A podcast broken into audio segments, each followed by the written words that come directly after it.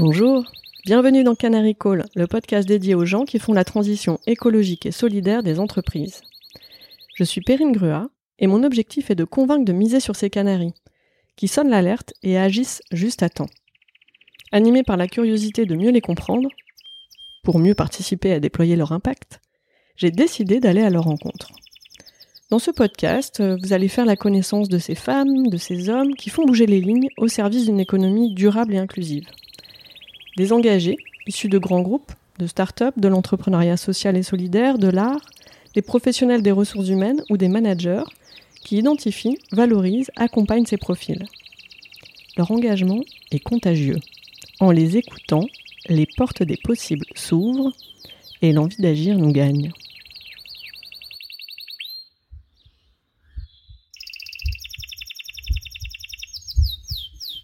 Pierre Debuc est le cofondateur et le président d'Open Classroom, une plateforme d'éducation en ligne incontournable sur le marché européen. Il a initié ce projet il y a plus de 20 ans maintenant, et je suis allée à la rencontre de Pierre car j'avais envie de comprendre comment il est passé à l'action si jeune et comment il entretient sa flamme d'entrepreneur engagé dans la durée.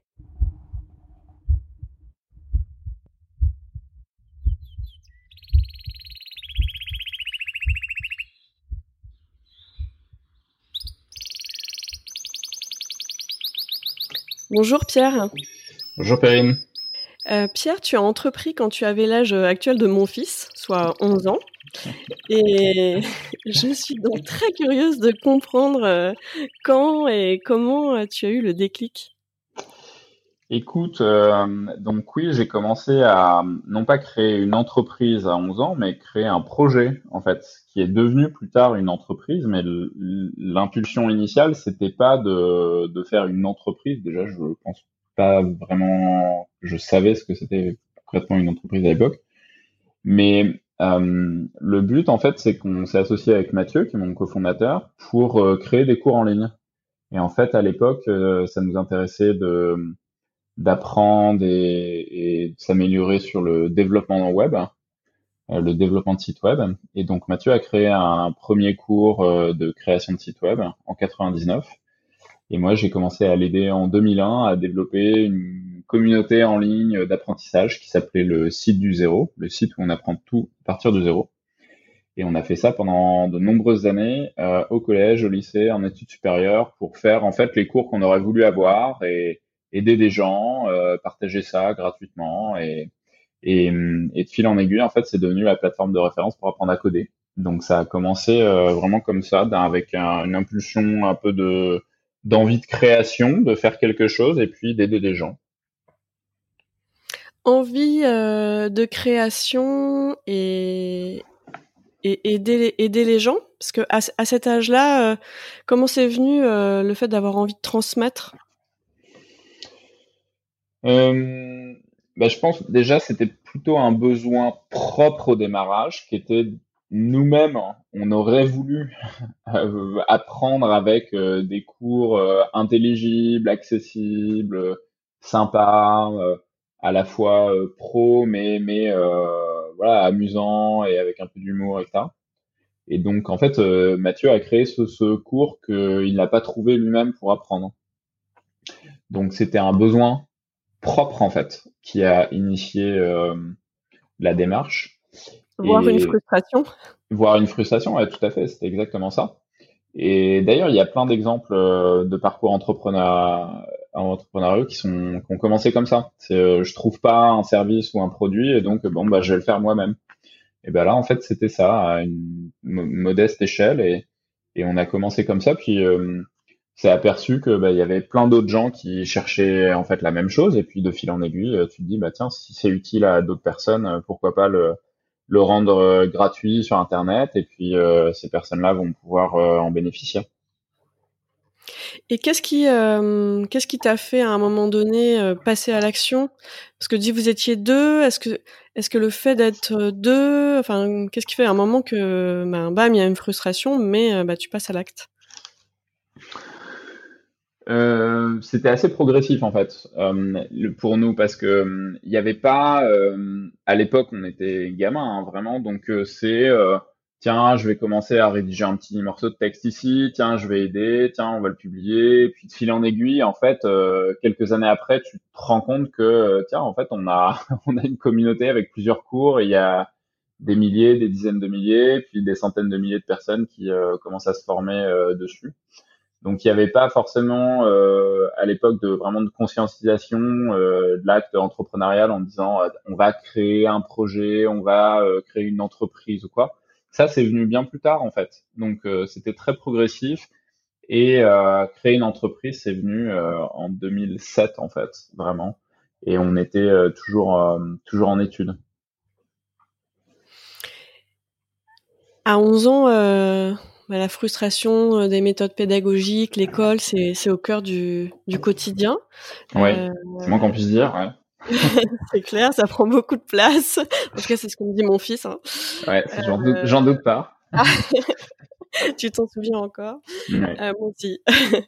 Euh, et aujourd'hui, à 30 ans passés, qu'est-ce qui te tient dans ton engagement pour l'éducation? Euh, bon, en fait, au, quotidien, ce qui, ce qui te tient, ce qui te motive, c'est vraiment les témoignages des gens et à quel point ça, ça change la vie des gens. Parce que si tu réfléchis, en fait, l'éducation et la formation tout au long de la vie, ça intervient à des moments charnières euh, dans la dans la vie des gens. Euh, c'est euh, au tout début, euh, c'est ton premier diplôme, c'est ton premier job, c'est ta reconversion, c'est ta création d'entreprise, c'est euh, ta perte d'emploi et le rebond qu'il y a derrière. Donc c'est des moments qui sont très forts euh, ce qui est du coup difficile aussi à gérer parce qu'il y a beaucoup euh, d'affect euh, et d'émotionnel là-dedans. Mais ça fait la beauté, la beauté de notre métier en fait, parce que parce que du coup, quand quand à la fin tu fais bien ton job, que la personne a a eu les compétences, qu'elle a trouvé le métier de ses rêves et, et elle revient vers toi et elle dit en fait c'est génial et vous avez changé ma vie. Et, et, on a euh, des messages comme ça euh, dithyrambiques depuis euh, depuis très très longtemps, hein, depuis le début des années 2000 en fait qu'on a on, avait déjà ce type de témoignage. j'ai eu mon diplôme grâce à vous.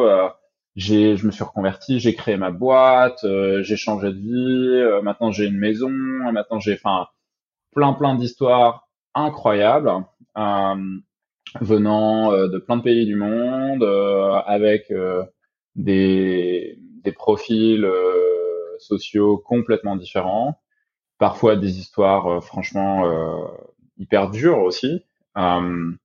et ça, ça, ça, ça fait vibrer quand même. Et ça, tu, tu te dis, bon, ce que je fais, c'est vraiment utile. donc, bien sûr, tu vois, ça fait 20 ans qu'on fait ça, donc tu as toujours des moments de mou où tu te dis, bon, c'est quand même, enfin, à quoi bon? Bah ça, je pense que ça te fait ça, te fait continuer. Ça, ça te fait vraiment continuer. C'est l'impact que tu qu'on a sur la sur la vie des gens. Par la formation, euh, tu changes la, vie des gens. Aujourd'hui, il y a, beaucoup d'enjeux à, encore euh, à changer le monde. Enfin, je pense qu'il y en a toujours eu, mais aujourd'hui, il y, a des urgences qui se présentent à nous. Quel lien, euh, quel lien tu fais Comment ça se concrétise pour toi?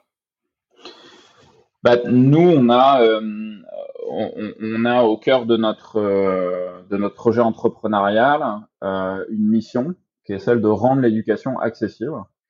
Et donc, ce qui nous intéresse en particulier dans ce projet entrepreneurial, c'est l'impact social. Euh, donc, on a créé Open Classrooms comme une société à mission, dont la mission, c'est rendre l'éducation accessible, en particulier l'éducation professionnalisante. Et donc, on mesure notre impact social par le nombre euh, d'étudiants tout au long de leur vie que, l'on a accompagnés sur leur, euh, leur mobilité professionnelle, donc qui ont trouvé un job, qui ont retrouvé un job ou qui ont créé leur job euh, ou une mobilité professionnelle, une promotion par exemple. donc ça, ça, ça c'est ce qui nous intéresse. Et c'est ce que au cœur de notre projet. Et de façon un peu plus périphérique euh, pour nous, on, est aussi sur euh, la notion euh, d'impact sociétal, d'impact environnemental. Mais c'est vrai que le fondement de notre, projet, il est plutôt d'ordre social. Et aujourd'hui, voilà, il est évident que les, les compétences liées à la RSE, au développement durable, vont de plus en plus être recherchées, attendues. Est-ce que c'est des, des, applications de formation sur lesquelles vous réfléchissez aussi à travailler Est-ce que vous travaillez sur un portefeuille de compétences par rapport à ça? Comment comment toi ouais. C'est une bonne. Enfin, ça fait un moment qu'on qu'on y réfléchit. D'une parce que c'est clairement un truc qui nous fait vibrer, qu'on a beaucoup beaucoup intégré dans la culture de la boîte chez Open Classrooms avec euh, un comité d'impact, la, la vraie réflexion euh, autour de, cette notion de mission, de valeur, d'impact et compagnie. Euh, mais maintenant, on a aussi conscience que le comment dire le modèle économique euh, de la formation RSE, il n'est pas si évident que ça. Euh, donc aujourd'hui, il y a de l'intérêt, mais maintenant, est-ce qu'il y a euh, vraiment un modèle économique et un marché derrière? C'est pas très clair aujourd'hui. Hmm. Euh, enfin, à, la marge, tu trouveras toujours, mais, mais est-ce que vraiment il y a un marché conséquent euh, là-dessus? Pas sûr. En tout cas, il y a de la besoin, il y a, il y a de la demande, il y a du besoin. il y a de la demande notamment des étudiants. Hein. Tu vas dans les écoles de commerce, les universités, etc. tu parles aux étudiants, les étudiants ils disent mais en fait c'est ça qui est important aujourd'hui, c'est nous former sur le développement durable, c'est sur l'écologie, c'est sur la transition, etc.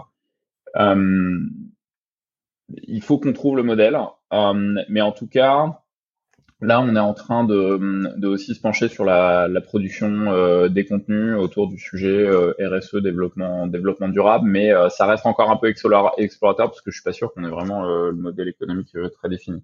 En fait, la question, c'est est-ce que les entreprises, notamment, euh, vont vraiment rechercher, rechercher ces compétences au point de vouloir former massivement leurs salariés et euh, de recruter massivement ces, des talents avec ces compétences et donc euh, ça créera un marché.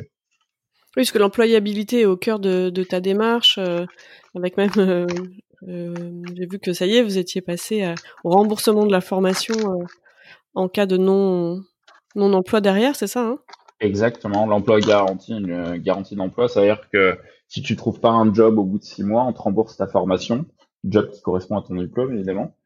Et, hum, et on a on a allé même un peu plus loin, c'est que hum, on pousse beaucoup le modèle d'alternance où en fait euh, bah, par euh, construction, tu as un job, un contrat de travail et un salaire dès le début de ta formation. Euh, donc là, c'est encore un modèle encore plus puissant, on pense. Euh, donc on pousse beaucoup ce modèle d'alternance qu'on adore, hein, qu'on trouve très cohérent d'un point de vue euh, commercial et impact. Euh, donc on essaie, on essaie de pousser ça, de pousser ça à fond. Et effectivement, pour revenir sur le sujet de la RSE et des compétences au développement durable, bah, la, la grande question c'est est-ce que les entreprises vont vraiment insuffler ces compétences massivement dans euh, leur management euh, à tous les niveaux, etc. Ou est-ce que ça reste juste, euh, tiens, il y a un département RSE et effectivement il faut deux trois personnes qui qui aient des compétences RSE. Si c'est ça, le marché est tout petit. Si par contre ça devient un sujet sociétal et donc qui concerne toutes les strates de l'organisation, alors là ça peut changer. Parce qu'avec le digital, c'est un peu commencé euh, comme ça. Au départ, c'était un département avec euh, des spécialistes. Exactement. Des métiers, et puis petit à petit, c'est devenu des compétences d'autres métiers. Tout à fait. Tu as totalement raison. Là, je pense que sur la vision finale, euh, c'est ce qui va se passer. La question, c'est quand? Donc, est-ce que ça va se faire cette année ou est-ce que ça va se faire dans 5 ans ou dans 10 ans? J'ai pas vraiment la réponse. On a l'impression que hum, la crise sanitaire et économique, sociale euh, accélère aussi euh, ces mouvements de fond, ces tendances où il y a de plus en plus d'entreprises qui se disent euh, bon en fait la notion de sens, de valeur, de raison d'être, de mission, d'impact devient primordiale. donc comment on s'y met? Mais bon après la question c'est entre les déclarations d'intention et la réalité des organisations en combien de temps on va combler ce décalage. Oui, et puis euh, si la transformation est encore plus rapide euh, que sur le sujet du digital, la, pénurie sera d'autant plus grande, la pénurie de talent, au moment où ce sera le, le moment. D'ailleurs, on sait que c'est déjà, enfin d'un point de vue euh, planète, c'est tu as raison, largement le moment. Mais ouais, c'est clair. Vous avez formé combien de personnes depuis le début de d'Open Classroom ah, on en forme 2 millions de personnes par mois à peu près, donc, euh, je saurais pas te dire en fait, mais c'est en, probablement une dizaine de millions. Parce qu'avec Canary Call, bah, je, m'intéresse à comprendre qui sont ces personnes qui vont réussir à, bah, déployer l'impact. Euh, et du coup, j'aurais bien envie de, comprendre, à ton avis, euh, comment est-ce que comment est-ce que tu expliques cette réussite? Qu'est-ce qui fait que tu es la bonne personne pour faire ça? Je sais pas si je suis plus la bonne personne pour faire ça que que d'autres. Ce que je sais, c'est que avec Mathieu et maintenant toute l'équipe, on a euh, on a défini clairement ce qu'on voulait faire. Et puis, on a mis tout en œuvre euh, pour le faire. Et on, au début, on n'avait aucune idée de comment le réaliser, mais on avait cette, cette vision, ce rêve, cette envie. Et on n'a pas lâché. Et donc, euh, si je devais résumer à l'extrême, et bien sûr, c'est plus compliqué que ça, mais si je devais retenir qu'une seule chose, c'est, je pense, c'est une de nos quatre valeurs, en fait. On dit we persist. On persiste, c'est la résilience, c'est la pugnacité, c'est le fait de pas lâcher. Euh, et bah ouais, en 20 ans, t'as plein de moments où tu te dis euh, bon bah là on arrête quoi parce que c'est ça sert à rien en fait, on est nul et ça marche pas, donc euh, il faut arrêter.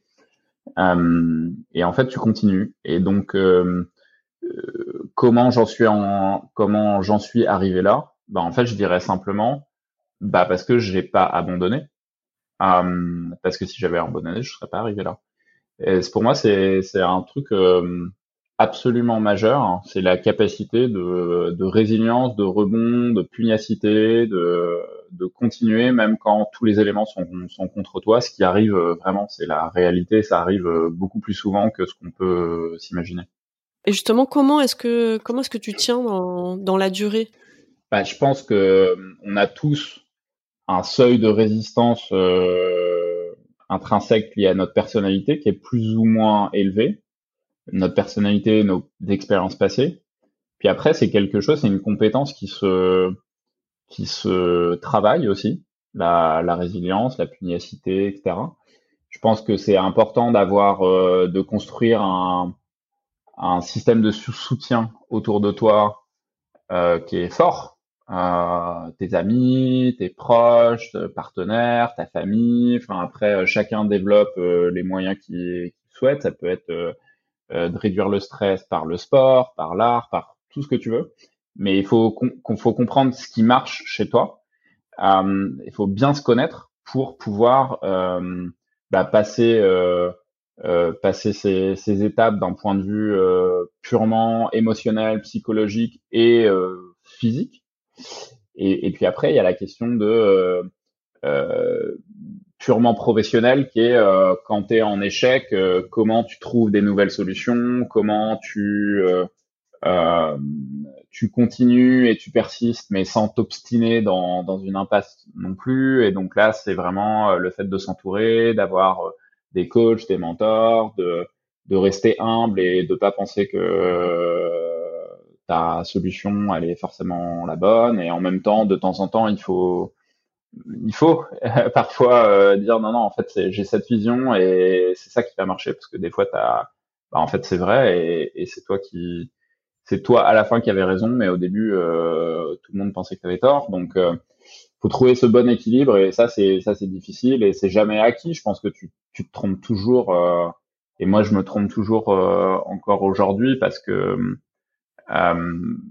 la, la, la, question c'est pas d'avoir tout le temps d'avoir tout le temps raison, c'est en combien de temps tu te rends compte que tu as tort et, et, et ensuite euh, comment tu arrives à rebondir et à changer les choses à partir de là.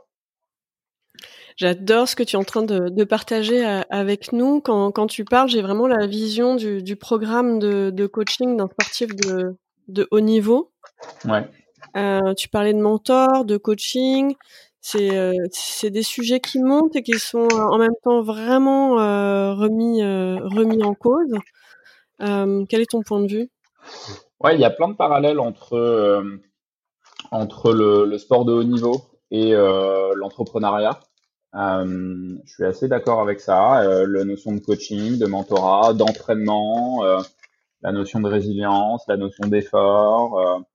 Il y a un côté il y a un côté, on va dire technique, mais il y a un côté aussi vraiment motivationnel, physique et tout. Donc il y a, y, a, y a plein de il y a plein d'équivalents. Après, ce que je pourrais dire, c'est que euh, suivant les sports, tu peux être dans un sport qui est plus individuel euh, ou collectif. Euh, l'entrepreneuriat, pour moi, c'est vraiment une aventure collective parce que tu as toute une équipe derrière. et, et c'est pas juste un individu ou une individu. Alors tu me diras même dans les sports individuels, il y a des équipes aussi derrière, mais disons qu'il y a moins une personne qui ressort. On est, on est plus plus proche de l'ordre des sports collectifs que euh, que du sport euh, que du sport individuel. Mais ouais, ouais, il y a plein de rapprochements. Euh, et d'ailleurs, il y a des anciens sportifs de très haut niveau qui se reconvertissent en l'entrepreneuriat et qui sont très très successful, qui arrivent hyper bien parce qu'il y a plein de compétences et de traits de personnalité qui sont hyper utiles et pertinentes. On vient de faire le lien entre entrepreneuriat et, sport de, haut niveau. Quelle, euh, quelle relation tu vois entre engagement et entrepreneuriat? Ah, Pour moi, c'est au cœur de mon projet, donc euh, ça me parle beaucoup. Euh, je pense que je, je, pense que ça n'a pas forcément été le cas depuis toujours, parce que l'entrepreneuriat, on l'a historiquement tenu à un modèle on va dire euh, plutôt capitalistique euh, de, de, de, création de création de valeur économique pure. Euh, je pense que de plus en plus les entrepreneurs qui se lancent cherchent aussi une notion de sens. je pense que les entreprises qui existent déjà, même certaines vraiment historiques, se posent des questions de plus en plus philosophiques et profondes sur ces sujets-là. Donc moi, j'en suis absolument convaincu que l'engagement devrait être euh, la finalité et l'entreprise devrait être un moyen et pas l'inverse.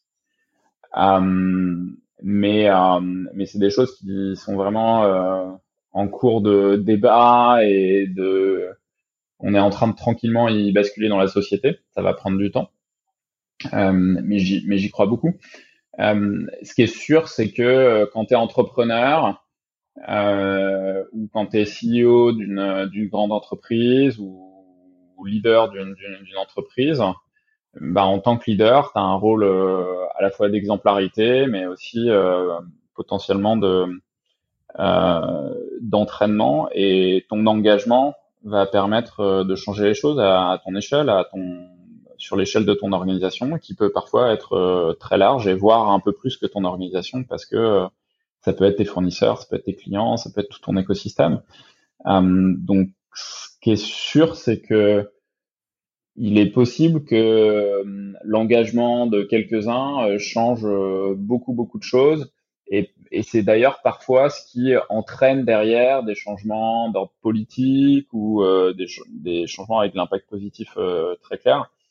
Parfois plus qu'une loi, en fait. Euh, ou alors la loi va peut-être euh, être la conséquence en fait d'un engagement. Donc je crois que c'est ça a toujours été au, au cœur de, de, grandes transitions euh, sociétales et bah, maintenant, euh, notamment en termes de en termes de RSE, en termes de développement durable, en termes d'écologie, etc. C'est maintenant tout de suite, donc il faut qu'on se dépêche un peu. Mais ça me paraît primordial que l'engagement soit absolument au cœur de de, de quasiment tous les projets d'entreprise en fait aujourd'hui. L'engagement et, et, donc la, la pugnacité euh, qui semble euh, résolument euh, devoir faire partie du portefeuille de compétences de la RSE. toi personnellement, comment est-ce que sur ce sur ce chemin pugnace tu te ressources? Euh, moi, c'est par le sport et par euh, la nature. J'aime beaucoup être euh, dans, dans, le, dans la nature sauvage, en montagne, de marcher. Je fais beaucoup de beaucoup d'escalade. je fais de l'alpinisme, des treks, ce genre de choses. Et ça, ça, ça clairement, ça me, ça me ressource le côté déconnexion complète et reconnexion avec soi-même et puis avec avec la nature, avec la terre euh, avec ce qui, ce qui t'entoure. Ça, c'est, ça, ça, pour moi, c'est génial. Mais je pense que c'est différent. Euh, enfin chacun a son a son truc qu'il faut essayer de, de le détecter qu'est-ce qui te fait vibrer? Qu'est-ce qui te rend euh, heureux? Qu'est-ce qui te ressource? Et puis et puis investir dessus en fait euh, pour euh, pour pouvoir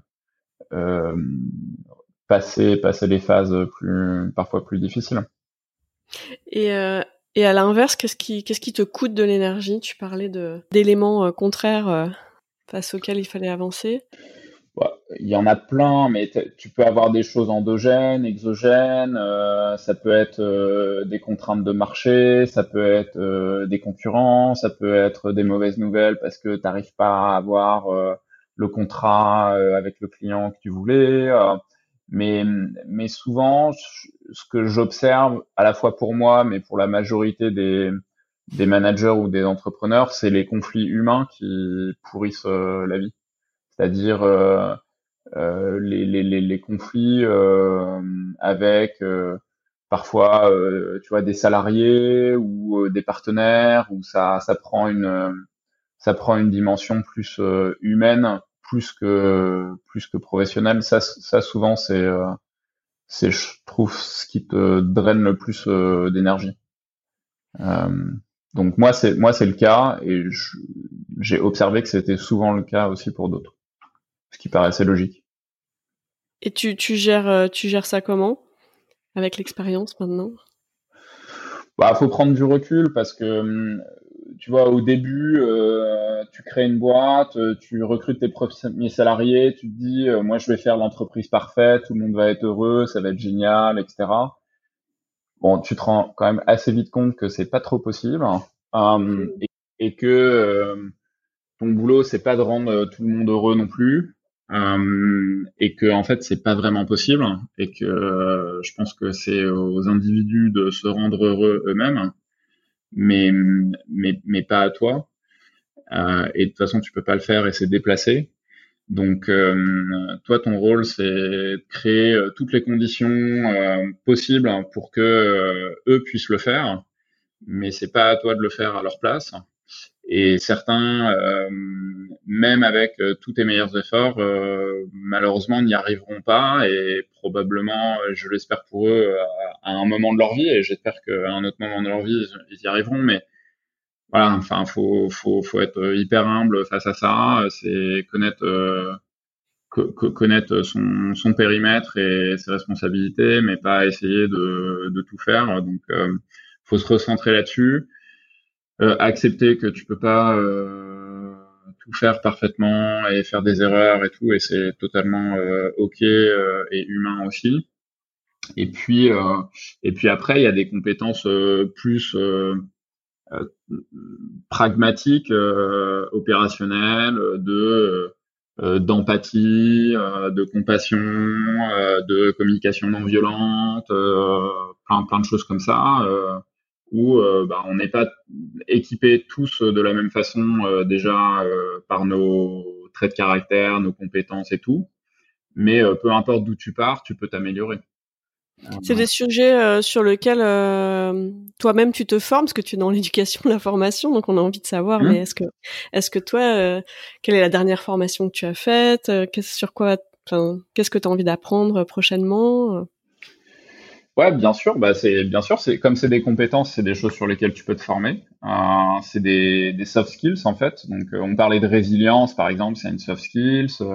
Euh, L'empathie, c'est aussi une soft skills. Tout ce qui est euh, euh, tout ce qui est très, enfin, compétences interpersonnelles, travailler efficacement en équipe, savoir diriger des gens, les influencer, etc. C'est des compétences, donc tu peux les apprendre. Par exemple, sur Open Classrooms, au, au hasard. Mais toi, personnellement, quelle est la dernière formation que tu as que tu as, à laquelle tu as participé euh alors en l'occurrence, une des dernières que j'ai faites, c'est sur l'intelligence artificielle. C'est une formation de 6 heures qu'on a sortie qui s'appelle Objectif IA, qui est sur les bases de, de l'intelligence artificielle. Après, je j'ai pas mal investi aussi sur le champ du leadership et des soft skills. Euh, donc euh, sur tout ce dont on a discuté, qui est le management, le leadership, l'influence. Euh, comment euh, aider les gens à, être successful en fait, euh, sans le faire à leur place, etc., ça, c'est probablement là où j'ai investi le plus de temps à me former ou à être mentoré ou coaché aussi. Super, merci beaucoup. Et, aujourd'hui, de quoi tu as besoin pour continuer, pour accélérer? Tu veux dire euh, personnellement ou de façon plus générale? Mmh, Les deux. de quoi on a besoin d'un point de vue un peu open classrooms? Bah, Honnêtement, là, on n'a pas besoin de grand chose tout de suite maintenant parce que on est dans une bonne période, on doit, on doit bosser, euh, avancer, mais euh, ça, ça avance euh, bien, vite, on a les moyens de le faire, on a les personnes pour le faire, et donc une super équipe qui est là et qui relève les défis. Donc génial, bravo. Il y a des il y a des moments où tu sais que tu as, 6 mois devant toi, 12 mois devant toi, où il faut dérouler un peu. Hein. tu sais ce qui, tu sais ce qui t'attend et bon, faut le faire. Et a priori, on devrait pouvoir le faire. Donc c'est cool. Hein. Euh, il y a des périodes qui sont pas du tout comme ça aussi. Et, euh, et du coup, euh, ces périodes où, on peut un peu plus aussi, en tout cas pour moi, à titre personnel, un peu plus prendre un, peu plus de recul, être un peu moins dans, dans l'urgence, se ressourcer aussi et repartir, euh, reprendre de l'énergie pour les moments où ce sera plus compliqué. Il faudra se battre un peu plus euh, contre les événements pour passer à travers. Euh, parce que tu vois, comme ça fait 20 ans qu'on fait ça, on a vu tous ces cycles plusieurs fois. ces phases, ces creux de la vague, les moments d'euphorie et tout, et c'est cyclique, donc ça revient, tu sais pas exactement quand ça revient.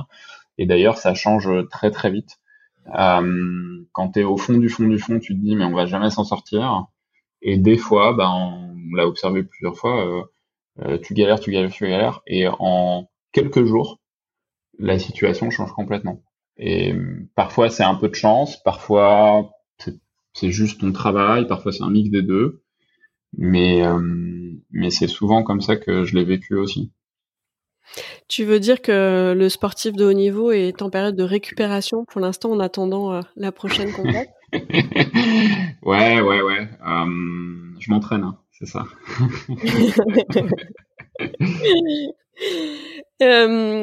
Euh, est-ce qu'il y a un sujet en ce moment qui te tient particulièrement à cœur et sur lequel tu aimerais porter la voix, partager?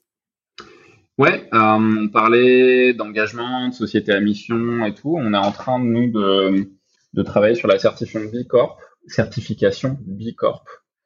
Euh, je sais pas si tu es familière avec ça, mais euh,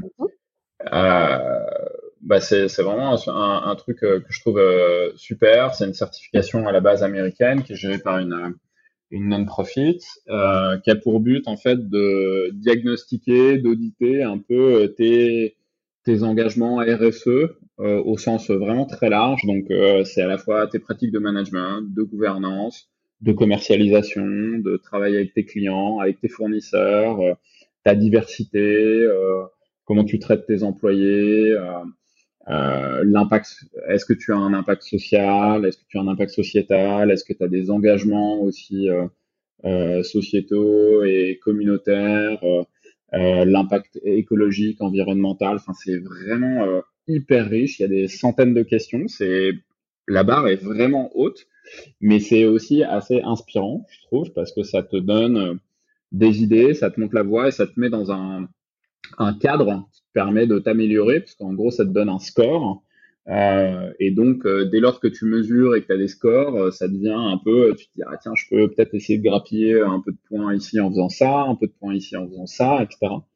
Et je trouve que ça objective en fait la RSE, parce que la RSE, c'est tellement vague comme truc euh, et tellement large que tu peux assez vite tomber dans bah, le greenwashing, le social washing, et compagnie, en disant oui, oui, on fait de la RSE, et puis en fait, tu regardes un peu plus dans le détail, tu t'aperçois que c'est vraiment euh, un vernis et que euh, en profondeur, il n'y a, a, pas grand-chose. Euh, donc voilà, cette démarche, je voulais la souligner parce que j'espère qu'il y a de plus en plus d'entreprises qui vont se lancer et devenir société à mission, qui vont aller vers des politiques de RSE, de développement durable qui sont sincères et profondes en fait dans les organisations et, et la certification, le process de certification de B Corp est plutôt un, un des moyens parmi d'autres, mais, mais je trouve un bon moyen pour le faire. En une phrase, euh, euh, si, euh, si tu avais un message à passer aux entreprises par rapport à, à B Corp? Bah, Allez voir le site de B Corp.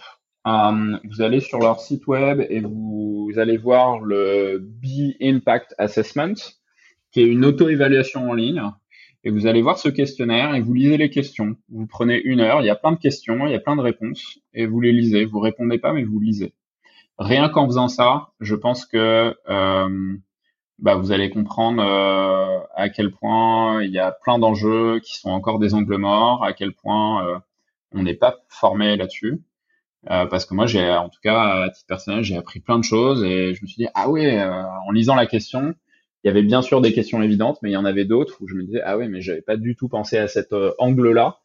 Et et oui, maintenant que tu me le dis, je comprends, mais c'était pas non plus quelque chose auquel je pensais, que je regardais, sur lequel on travaillait. Donc allez allez lire leur leur questionnaire et j'espère que vous apprendrez comme moi des choses. Merci. Pour conclure, euh, quel titre, quelle musique tu aimerais écouter là maintenant tout de suite?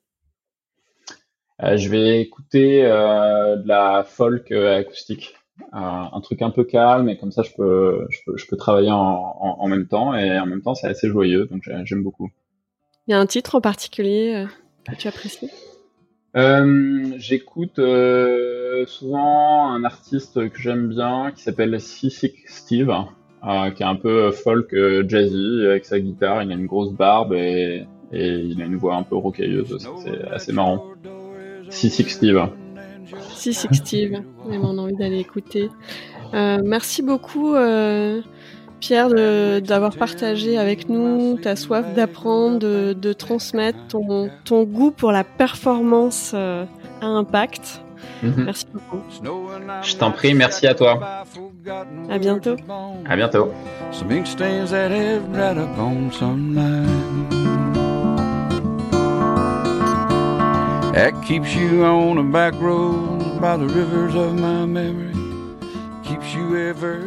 Merci pour votre écoute. Si vous voulez avec moi amplifier la voix de mon invité, je vous invite à mettre des étoiles sur votre plateforme d'écoute préférée de podcast à partager les posts des réseaux sociaux de Canary Call sur euh, LinkedIn, Twitter, Facebook, Instagram, YouTube. Si vous avez des idées d'invités, n'hésitez pas à m'en faire part euh, via mes réseaux sociaux. À très bientôt pour une nouvelle rencontre. It's knowing that your world will not be cursing or forgiven when I walk along some railroad track and find that you're waving from the back roads by the rivers of my memory, ever smiling, ever